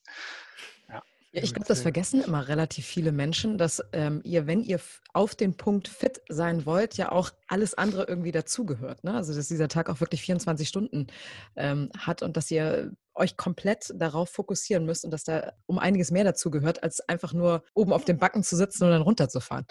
Das naja, also es, es, ist ja eigentlich so, wir haben, wenn es gut läuft, zwei Wertungssprünge, die mhm. dauern jeweils insgesamt 10 Sekunden. Also diese 20 Sekunden am Tag müssen wir einfach Höchstleistung bringen. Und deswegen wird so weit wie möglich alles darauf abgestimmt, dass du, keine Ahnung, um 18.45 Uhr auf dem Balken sitzt und einfach volle Leistung bringen kannst. Ja, jetzt gehen wir dann dieses Jahr tatsächlich in die 69. Vierschanzentournee, ähm, also eine relativ lange Tradition. Ähm, jetzt wurden aber auch schon vermehrt Stimmen laut, dass das System der Vierschanzentournee eventuell mal ein wenig modernisiert werden könnte. Unser Gast aus Folge 2, Andi Wank, hat in den Raum geworfen, die Springen mal zu tauschen und in Österreich anzufangen, um eventuell den Druck und Fokus zum Start mal auf das Nachbarland zu legen. Oder unsere Skisprungdamen wundern sich bis heute, warum es keine Vierschanzentournee für Frauen gibt. Ich meine, die würde sich sich doch super ins Programm mit einbinden lassen. Gibt es sogar Wünsche, die du hast, was das Format angeht? Uh. Äh, ähm, man könnte jetzt sagen, äh, vielleicht wenn wir irgendwas am Format ändern, dann steht ein Deutscher oben. Aber äh, ah, das könnt ihr aber selber regeln, da braucht ihr keine Gremien für. Ja, eben. Ähm, nein, also äh, Traditionen sind ja eigentlich schön, so wie sie auch sind. Ähm, ob man an dem Format was ändern müsste, weiß ich nicht. Also ich weiß nicht, ob es dann unbedingt besser oder schlechter wird. Ähm, keine Ahnung, wenn man die Orte ändert, ob das einen Unterschied macht, kann sein. Schwer, schwer zu sagen, weil letztendlich springst du ja doch auf denselben Schanzen. Das Einzige, wie der Andi schon sagte, die Österreicher fangen halt an, zu Hause ja, zu springen. Weil du es ja gerade auch gesagt hast, du fängst an mit dem deutschen Support und kommst dann halt eben in äh, das österreichische Fanlager vielleicht einfach umgedreht? Ist es vielleicht für, ein, für einige Köpfe leichter? weiterzumachen? Kann für einige Köpfe leichter sein, aber für andere auch wieder schwieriger. Also ja. es kann ja auch schön sein, wenn du in Österreich bist und sagst einfach, jetzt zeige ich dir, jetzt versaue ich dir in die Party und äh, zeig einfach, was ich kann. Kann ja, äh, ne? ja, so ungefähr. Ja. Es ist halt der andere Aspekt. Stefan Leier, der Partycrasher. Könntest du in den nächsten Jahren ja mal machen. Sagen ja. wir es nur so. Ja, ja. Er hat sich selber zum Favoriten avanciert. Ich möchte noch mal kurz dran erinnern. Äh, dann gucken ah, wir nächstes Jahr haben sie das alle vergessen, was wir heute sagen.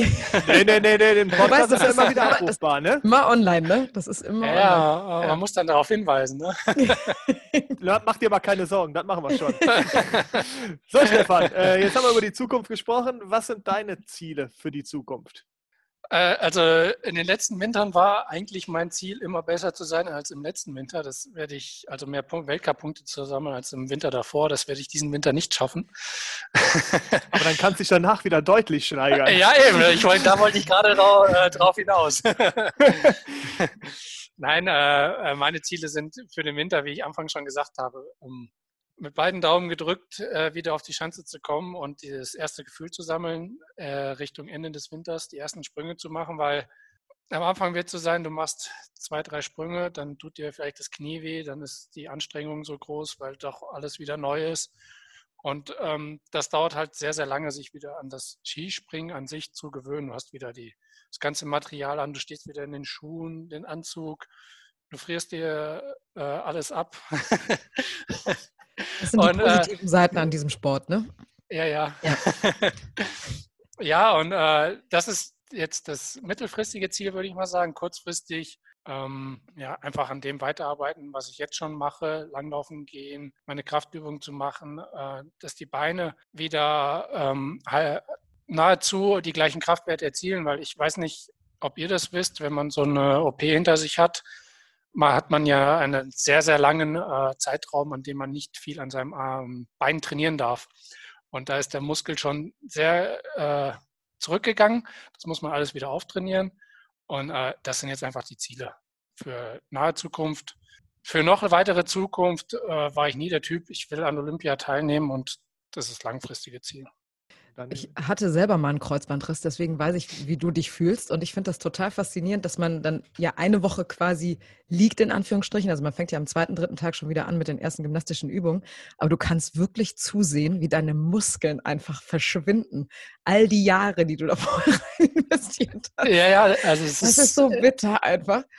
Ja. es ist echt faszinierend. Also die ersten vier Ja. Wochen, die ich an Krücken gegangen bin, merkst du erst, also ich durfte meinen Fuß dann schon aufsetzen, aber nicht belasten, weil ich zum Kreuzbandriss halt auch noch Meniskus eingerissen hatte. Mhm. Und ähm, da siehst du einmal im Alltag, kriegst du das ja gar nicht so mit, wie du das alles belastet, dieses gleichzeitig. Aber wenn du die ganze Zeit nur auf dem einen Bein die ganzen Bewegungen machst, dann ja, schrumpft der Muskel einfach. Ja, und du kannst Und es ist optisch sehr sehbar, ja. Ja, das ist krass. Ja, dann machen wir doch jetzt äh, mit dir mal unsere eigene Vier-Schanzentournee. Wenn du schon nicht auf die Schanze kannst, haben wir uns überlegt, wir testen mal dein Wissen und fangen, äh, haben da vier knackige Oh. Fragen Es vorbereitet. ist nicht schlimm. Ah, warte mal ab, warte mal, wenn du Frage 1 kommst, dann kommst du schon ordentlich ins Trudeln. Kollege. Ja, das ist ja wie bei Günther Jauch hier. Ja, nur das, nur der, der, der Nachteil ist hier, du kriegst keine Antwortmöglichkeit. Ah, schade. Muss auch noch direkt pfeffern. Und Und die übrigens, das ist leider auch nicht drin. Wollte ich gerade sagen, übrigens, das Handy legen wir jetzt mal schnell auf Seite. Beziehungsweise der einzige Joker, den du anrufen kannst, wäre jetzt Andi Wellinger bei irgendeiner Frage, wenn du, wenn du ein Problem hast. Okay. Ja, ja, Ich bin gespannt. ja, also, ja. Frage 1. Wie heißen die vier Schanzen, auf denen gesprungen wird? Jo. äh, Lass dir Zeit, kein Problem. Ja. Geh noch mal kurz durch. also Bischofshofen ist die Paul äh, Assenleiter, Außenleiter Schanze. genau, Ähm, Oberstdorf Schattenberg perfekt. oder wohl die, glaube ich, mittlerweile Oberstdorf Arena heißt oder Ja, Ja, Audi, Audi- Audi, Sport Arena. Arena. Audi Arena. Ja. Aber gilt, äh, es war ein extra Punkt jetzt dafür, dass den alten. Namen. Ah, gut, dann äh, können wir ja den Be- äh, Berg Isel Schanze weg äh, noch nehmen und äh, Garmisch weglassen. Ah, komm, gar nicht. Ah, also Innsbruck Berg Isel Schanze, Hm, genau. glaube ich. Perfekt. Ja, ähm, Garmisch, Garmisch, Garmisch. Oh. Ah, Wer tippt glaube, da von euch? Wer tippt da von euch? Nein, ich bin hier an äh, meinem Headset am Tippen. Ah, okay. ah, Garmisch, keine Ahnung. Das steht bestimmt irgendwo, aber unten im Auslauf. Da bist du so selten. Ne? Du bist immer Ja. eher oben. Ne? Gib mal einen Tipp. Äh, hat, glaube ich, mit einem großen Event was zu tun, was da mal drauf stattgefunden hat. Ah. Olympiaschanze Garmisch? Ja, ich meine, Also- große Olympiaschanze. Ach, große Olympiaschanze, okay. Also ich, ich würde Aber jetzt dann habe ich sagen, doch eigentlich äh, alle Ja, klar, definitiv. so, und du hast sogar eine Chance mit, also mit zwei Namen betitelt, deswegen alles gut. Da, Sensationell. da bist also, du durch. Da bist du durch. Das, das Springen in Oberstdorf in Frage 1 bravourös gemeistert. Dann kommen wir noch mal zu Frage 2. Welche Springer in der Geschichte der Vierschanzentournee haben alle vier Springen gewonnen? Äh, Sven Hannawald 2001, 2002. Kamil Stoch. Äh, ja, ich versuche es gerade. es müsste 17, 18 gewesen sein, Kobayashi 18, 19. Ist richtig. Perfekt. Also du bist ein richtiger Experte. Jetzt hast du gar nicht gestanden. Jetzt kommt aber die Schanze in Innsbruck. Frage 3. Äh, du hast ja gesagt, die liegt euch ja perfekt. Deswegen bin ich jetzt gespannt. Wie lange gibt es die vier Schanzentournee jetzt? Naja, du hast ja gesagt, 69. Vierschanzentournee. Du hast aufgepasst. Hervorragend. Fabi. Naja, ich, ich hätte, ich wüsste noch, dass der, der, der Hanni hat damals die 50. gewonnen, weil das überall groß war und der hatte immer die 50. Der war zum Beispiel einer, der die Quali immer ausgelassen hat. Deswegen hat er die Startnummer 50 bekommen. Er hatte bei allen vier Springen die Startnummer 50, äh, war 50. Vierschanzentournee, ja, musste irgendwo sein. Ne? Perfekt, er weiß alles. Aber gut, Julia, das war auch die Hilfe, dass ich es eben gesagt habe, weil Innsbruck ist ja für unsere Deutschen ne, nicht immer so. Eher schwierig. Oh, Aber, aber wer hat denn die erste Vierschanzentournee gewonnen? oh Gott. Das ist übrigens noch nicht das Frage ist 4, das ist jetzt eine Zangfrage von Julia. Also, Ah, keine Ahnung, also Geschichte. Oh. War kein Deutscher. Aber, aber alles gut zum Klugscheißen. Sepp Brade, ein Österreicher. Damals. Okay. Die erste gut. Ja, Geschichte war in der Schule schon nicht mal. Ja, du bist jetzt quasi eine, eine Skifluglänge voraus. So, und jetzt Ja. kommt das entscheidende Ding, dass du noch, äh, dass du nur noch stehen musst in Bischofshofen. Die Schanze liegt euch ja immer. Ähm, deshalb Frage 4. In welchem Jahr gab es zwei Tourneesieger? Und wer war das? Oh, äh, das war auch nun ja äh, Jakob Janda. Das ist schon mal richtig. Äh, faszinierend nach acht Sprüngen auf dem, also punktgleich zu sein. Ähm, Wird es vermutlich auch nie mehr wieder geben. Obwohl, das hat man bei Sven ja. Ja, und dann kam es gleich zweimal hintereinander. Ja, ja. ähm, ah, das war nach, nach, nach dem Sven sein Grand Slam. Jetzt müsste ich. Ja, das war. Also Jan Aachen ist ja der mit Abstand fünfmal die Vierschanzentournee gewonnen hat, der meiste Sieger. Und das war grob geschätzt 2006, 2007. Ein Jahr davor, 2,5, Ah. 2,6. Aber das ist schon gut. Sehr gut, perfekt. Ja. Stefan, du bist perfekt vorbereitet. Und jetzt hauen wir direkt noch einen hinten dran, weil er hat jetzt alles gewonnen, Julia. Äh, mir ist gerade eine Idee gekommen. Bevor wir das Interview jetzt beenden, Ich weiß ähm, von nichts. habe ich, hab, hab ich, hab ich noch eine Idee, Herr Laie. Ja, wieso? Das waren doch vier Fragen, vier Chancen. Ja, ja, Passt ja, genau. Aber dadurch, dass du ja alles weißt, ne, dann können wir ja jetzt quasi hin, dann können wir jetzt quasi hingehen und sagen, wir äh, drei Nasen tippen einfach mal den Ausgang der diesjährigen Vier-Schanzentournee, Platz 1 bis 3 und gucken mal am Ende mit so einem kleinen Wetteinsatz, wer hier den Sieg holt. Guck mal, zwei sind total begeistert. Das ist ja wie bei der Formel 1 hier, jedes Wochenende einen Tipp abgeben. Ja, ja nee, wir machen das ja direkt jetzt auf einmal, da musst du dich nicht nach jedem Springen melden. Aber ich werde Also für, für, jede, für jede einzelne Schanze? Nee, nee, oder? nee, nee, nee, nee, nur den Gesamtsieg. Den aber kurze Frage: Wunschvorstellung? Oder so, wie es Nee, nee, komm, wir machen, schon, wir machen schon, dass es am Ende unter uns dreien einen Sieger oder eine Siegerin gibt. Ähm, auch mit so einem kleinen, äh, einem kleinen Wetteinsatz. Was haltet ihr davon? Was Boah. wird denn der Wetteinsatz? Ja, das müssen wir uns jetzt überlegen. Oh Da- Gott, da bin ich das, das, auch- ist immer, das ist immer das, was am längsten braucht, den Wetteinsatz auszufiltern. Ja, Ding. Äh, Stefan, hast du eine Idee? Was könnten wir, was könnten wir machen? Hör mal, ah, keine Ahnung, ich könnte euch irgendwie komisch grüßen, wenn ich mal wieder im Fernsehen bin. Komm, ja, bitte. das ist eine, das ist eine witzige Geschichte. Was könnten wir machen, Julia? Also ich könnte. Hm. Wie? Wir sind jetzt auch noch getrennt voneinander, oder was? Nee, nee, nee, nee. Ja gut, Ja, jeder, gut. Ja, ja klar, jeder, jeder, tippt ja, jeder tippt ja einzeln. Also muss auch jeder, der, der am Ende Dritter wird, bleibt ja trotzdem auf dem Plätzchen, auf dem, auf dem, Plätzchen, auf dem Treppchen. Ähm, Warte, eine Schanze fährst du schon mal runter, ne? Das, den Ja, Deal hast du mit Andreas Mann Oh, geschlossen. will ich. Warum auch immer. soll ich da irgendwas Lustiges noch machen? Stefan, kann man da irgendwas machen, wo du sagst, äh, Du, du, du springst eine Schanze runter? ja, so Ja. eine 13-Meter-Schanze. Diese, die Er weiß nicht, Stefan was er abgesprungen ist. Ja, die in Willing, ja geil. Mit, äh, aber das Beste war aber- eigentlich aber die dieser legendärer Kinderschanze. Spruch. nee, die, die 30er, die der äh, Stefan auch runter ist. Natürlich. Das ja, geht ja, schon. Klar. Das geht, ne? Ja, Ja, machst ja. mir Mut. Ich bin auch. Soll ich oben irgendeinen witzigen Spruch dann sagen, wenn ich verliere? Irgendwie so hier, Stefan Laie. Äh, Geronimo! Irgendwie. Ja, komm. Irgendwas finden wir da schon.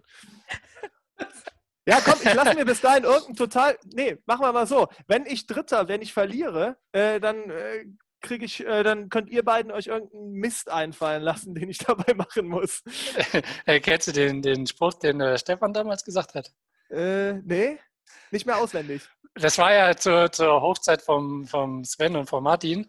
Und der ging, äh, Hannawald, ich mach dich kalt und Martin Schmidt gleich mit. Ja, da könnte ich mir auch Der ist auch in die. Richtung. Ja, da, Ja. genau, dann machen wir das. Irgendwie so, Stefan Laie, äh, du bist nur ein Laie äh, und den Wellinger gleich. Irgendwie so ein Blödsinn. Aber mach Ja, ich. ja. Okay, Ja, gut. gut. Julia, jetzt haben wir noch was für dich. Also ich muss jetzt kreativ sein. Ja, oder wir finden was Schönes für dich. Genau. Weil Du gehst, Also nein, äh, halten wir das einfach so fest, ihr, ich lasse mich überraschen. Genauso wie ich jetzt, jetzt gerade davon überrascht worden bin. Ich lasse mich einfach überraschen. Ich bin gespannt, was ihr vorbereitet habt, wenn ich, ich könnte mir vorstellen, du wirst, du wirst ja auch irgendwas mal machen. Ich habe dich ja schon mehrfach in den Ring geschmissen, für mit Frau Schaffelhuber mal so eine Piste runterzufahren auf, auf einem. Du hast äh, auch gesagt, ich soll Slopestyle-Kurs runter. Genau. Ein Slopestyle-Kurs mit, irgendeiner- mit irgendeinem, mit irgendeinem hier, irgendeinem witzigen, hier so einem Karneval, irgendeinem so witzigen Mütze. Als Funke-Mariechen. Ja, irgendwie so ein Blödsinn. Ja, als Guck mal. Stefan, Ja, das doch geil, oder? als Funke-Mariechen. So, Top. machen wir. Sehr geil. Okay, so. Dann, Wunderbar. äh, Dann fang du an mit dem Tipp. nee, der Experte fängt an. genau, der Experte. Ah, Eins bis Äh, drei, Herr Laie. Ich Du notiere mit. protokollierst, ne, Ja, Fabi? sicher, klar. Okay. okay. Ähm, wann kommt die Sendung? Nicht, dass dir jetzt hier irgendwelche Druck, irgendwelcher Druck aufgebaut Ja wird. klar, vor Weihnachten, äh, nach Weihnachten, also nach Weihnachten am 26. Also du ka- du kannst doch vorher, werden die natürlich auch über Andi Wank oder über dich natürlich komplett ins Team verteilen lassen. Also jeder weiß Okay. Na gut. Ähm, Eisei, Graneröd und auf dem dritten, ähm, ja, ich würde jetzt sagen, dieser berühmte Zufallsspringer, aber das zählt nicht, ne? So ein Hamann oder Dieser so. eine, Äh, dieser eine Unbekannte. dieser eine Unbekannte, ja. Kann es jeder sein, dann kannst du eigentlich direkt den Sieg nach Hause fahren. Nein, äh, dann sage ich, auf der 3 wird landen Kubacki. Ja. So, jetzt ich, Julia, oder wie wird? Ich, ich kann gerne Oder weitermachen, weil du, Ja, du hast okay. mir leider, du hast mir eigentlich Platz 1 und 2 hatte ich nämlich auch. Also ich würde es dem Eiser wirklich gönnen. Ich würde es ihm wirklich gönnen, deswegen sage ich da äh, Platz 1, Granerüd 2 und ich mache einfach, ich sage jetzt einfach der Geiger 3. Der Geiger macht das. Geiger 3. Jetzt, Ja. ja. komm, jetzt gehe ich aber direkt volles Risiko, weil äh, ich kann jetzt nicht auch den, äh, den, den Geiger nehmen, äh, den Eisenbichler nehmen. Ich glaube, es wird wieder für die Deutschen nicht reichen. Ähm, ich tippe tatsächlich äh, auf Kubacki äh, und würde auf die 2 dann den Eisei setzen und auf die 3 ja, bei den Österreichern ist halt echt schwierig, weil die jetzt vermutlich äh, ja alle auch ein bisschen geschwächt sind. Ähm, Da hat man ja auch nur ein Wochenende im Moment. ja, das genau, das ist das. Also Problem. da, obwohl Daniel Huber bis zur Tournee wieder, ja, wenn er wieder fit ist. Obwohl hat er jetzt Symptome? keine Ahnung. Du bist Architekt und nicht Arzt, ne? Eben. Und Architekt auch noch nicht. Auch noch nicht geil. Ja. Also äh, ich glaube, der Granerüt schafft es nicht. Der hat die Nerven nicht. Ähm, dann tippe ich auf die 3. Ganz mutig Daniel Huber. Komm. Daniel Huber auf die 3. Also, dann halten wir fest, Stefan Leier hat Markus Eisenbichler, Granerüt und Kubacki. Äh, die Julia hat Eisenbichler, Granerüt und Geiger. Und der, äh, der die deutsche Stimmung hier versaut, bin ich. Äh, ich habe Kubacki auf an den 1. Spruch auswendig zu lernen, weil er Ja, und und wie, wie wird dann ausgewertet, wenn wir jetzt alle Genau. liegen? Äh, die Stimmt, Sieger, wenn wir alle verlieren, was machen wir Wer dann? den Sieger, wir machen Platzierungswertung. Wer den Sieger richtig hat, kriegt fünf Punkte. Wer den zweiten richtig hat, kriegt drei. Und wer den erst, äh, dritten richtig hat, kriegt ein. Und am Ende gibt es dann einzig. Wenn wir jetzt alle null haben, dann ziehen wir irgendwie ein Stückchen. Dann wird das einfach rausgeschnitten hier. Nee, nee, das wird nicht rausgeschnitten. dann müssen wir alle Blödsinn machen. So, Okay. dann wären wir nämlich die Super Loser, dann kriegen wir alles falsch. Ja, Gut. gut, haben wir das. Kei Vielen Dank. Keine, keine Tourneewertung müssen unsere Zuhörer für die Giveaways unserer Sportstars gewinnen. Ihr müsst einfach nur nominieren und uns folgen. Stefan hat heute nämlich eine super schicke Mütze mitgebracht und natürlich ein unterschriebenes Autogramm. Ja, diese Sachen könnt ihr bei uns gewinnen, wenn ihr uns bei Instagram und oder Facebook folgt und unter des Fotos eures Stars postet, wer von euren Leuten dieses Mitbringsel am meisten verdient hat. Wir posten dort nämlich vor jeder neuen Folge ein Bild der Sportlerin und des Sportlers, den wir zu Gast haben werden. Und unter allen Einsendungen wird dann später per Social Media ausgelost, wer diese tollen Giveaways gewinnen wird. Also macht mit, es lohnt sich. Wir drücken euch die Daumen. So, und äh, Stefan, dadurch, dass wir jetzt wissen, dass du so ein absoluter Spiele- und Ratefuchs bist, haben wir natürlich. Ich liebe, wir ich bin, Und er so, oh. haben wir ich natürlich- bin äh, wirklich das volle Spielkind. haben, wir, haben, wir natürlich noch eine, haben wir natürlich noch eine kleine äh, Fragerunde, aber die gehört zu jeder Folge der Halbzeit dabei. Die nennt sich Fastlane. Vier knackige Fragen. Wir fangen direkt an mit Frage 1. Erklär uns deine Sportart in einer Minute. äh, konzentriert mit Vollgas äh, einen Anlauf runterfahren, abspringend, also das richtige Timing finden, ein Gefühl für die Luft entwickeln, es genießen, frei zu sein und ähm, sicher landen, am besten noch schön mit einem wohl ausgefahrenen Telemark und äh, in die Zuschauermenge jubeln. Perfekt. Sehr gut. Frage 2. Jetzt haben wir gehört, dass du dich in deiner Sportart super auskennst. Aber wie steht es mit anderen Sportarten? Deshalb erklär uns doch mal, finde ich besonders gut, deshalb erklär uns bitte das Faszinierende am Eiskunstlauf ist. ähm, ich glaube, das Faszinierende ist einfach am Eiskunstlaufen das Zusammenspiel zwischen der Musik und der Bewegung, sowohl im Einzel- bzw. im Partnerlauf dann auch noch mit dem Partner, diese Ästhetik, diese Perfektion. Und ähm, ja, man vergisst in diesen drei bis vier Minuten, die so eine Show dauert, alles drumherum. Perfekt. Sehr gut. Frage drei. Warum sollte man sich unbedingt die Heißzeit anhören? Man sollte sich die Heißzeit anhören, weil es einfach ein sehr inter, äh, unterhaltsames äh, Podcast-Format ist, bei dem man Spaß hat, äh, einfach ungezwungen ein bisschen was aus dem Hintergrund von Sportlern erfahren kann und ähm, ja, einfach über eine Stunde gutes Entertainment hat. Sehr cool. Ja, dann Frage 4 und das ist dann auch deine letzte Frage. Nominiere uns einen Wintersportler die, oder eine Wintersportlerin, die du gerne in einer der nächsten Heißzeiten hören möchtest. Ähm, oh, ich weiß ja noch nicht, wo ihr so alles unterwegs wart. Wir waren schon, glaube ich, überall. Du kannst dich quasi nochmal komplett austoben, wenn du im Kopf hast. Äh, ich werfe einfach mal Bob Mariamo Yamanka ein. Ja, sehr gut. Sehr das gut. war doch eine klasse Antwort. Dann versuchen wir, äh, die Hebel in Bewegung zu setzen, die Mariama zu kriegen. Ja, äh, dafür musst du uns nur versprechen, jetzt auch ein fleißiger Fan der Heißzeit zu werden. Definitiv. Ja, gut. Also du hast ja schon alle Folgen gehört und zwar jetzt die jetzt noch so kommen, ne? Und kommen, wenn die wirst ja. auch alle hören. Perfekt. Ja, dann hören wir uns sicherlich irgendwann nochmal ähm, auf ein Update, wie es bei dir läuft, wie es dir geht. Denke ich, können wir machen, oder? Definitiv. Ja, auf jeden geil. Fall. Spätestens nach Innsbruck bei der Vierschanzentournee. Haben wir ja gerade gehört. und, dann, und dann nach der Vierschanzentournee bin ich auch gespannt, diese Auflösung hier zu haben. Da werden wir dich nochmal kurz dazuschalten, was du dann zu deinem genialen Tipp sagen wirst. Oder zu meinem. Oder zu Julias. Ja. So, Stefan Laie, vielen, vielen Dank für das Gespräch äh, zu diesem Vier-Schanzentournee-Special. Es hat unfassbar viel Spaß gemacht. Ich hoffe, dir auch. Auf jeden Fall. Vielen, vielen Dank. Äh, es war eine sehr schöne Erfahrung, so einen Podcast mal mitzumachen. Es hat riesen Spaß gemacht und äh, ja, wie gesagt, gerne wieder. Ja, danke, danke, dass du dabei warst. Wir wünschen dir natürlich alles Gute und dass auch alles ähm, weiter gut verläuft bezüglich deiner Gesundheit. Das ist ja momentan das Wichtigste. Ja, und das war es auch für die Heißzeit, zumindest für heute. Wir sind dann im neuen Jahr wieder für euch da. In der heißen Wintersportphase bekommt ihr jeden Donnerstag etwas auf die Ohren, News, Updates und natürlich großartige Porträts von großartigen Athleten. Natürlich sind wir Social Media mäßig ganz vorne mit dabei. Ihr findet eure Heißzeit bei Instagram und Facebook, also schaut da doch mal vorbei und seid gespannt auf den den nächsten Gast hier bei uns, dem ihr dann eure Fragen stellen könnt. Unter anderem, jetzt sage ich aber Ciao mit V-Stil. Fabi und Julia sind raus. Bis zum nächsten Mal. Bleibt gesund. Guten Rutsch. Ciao.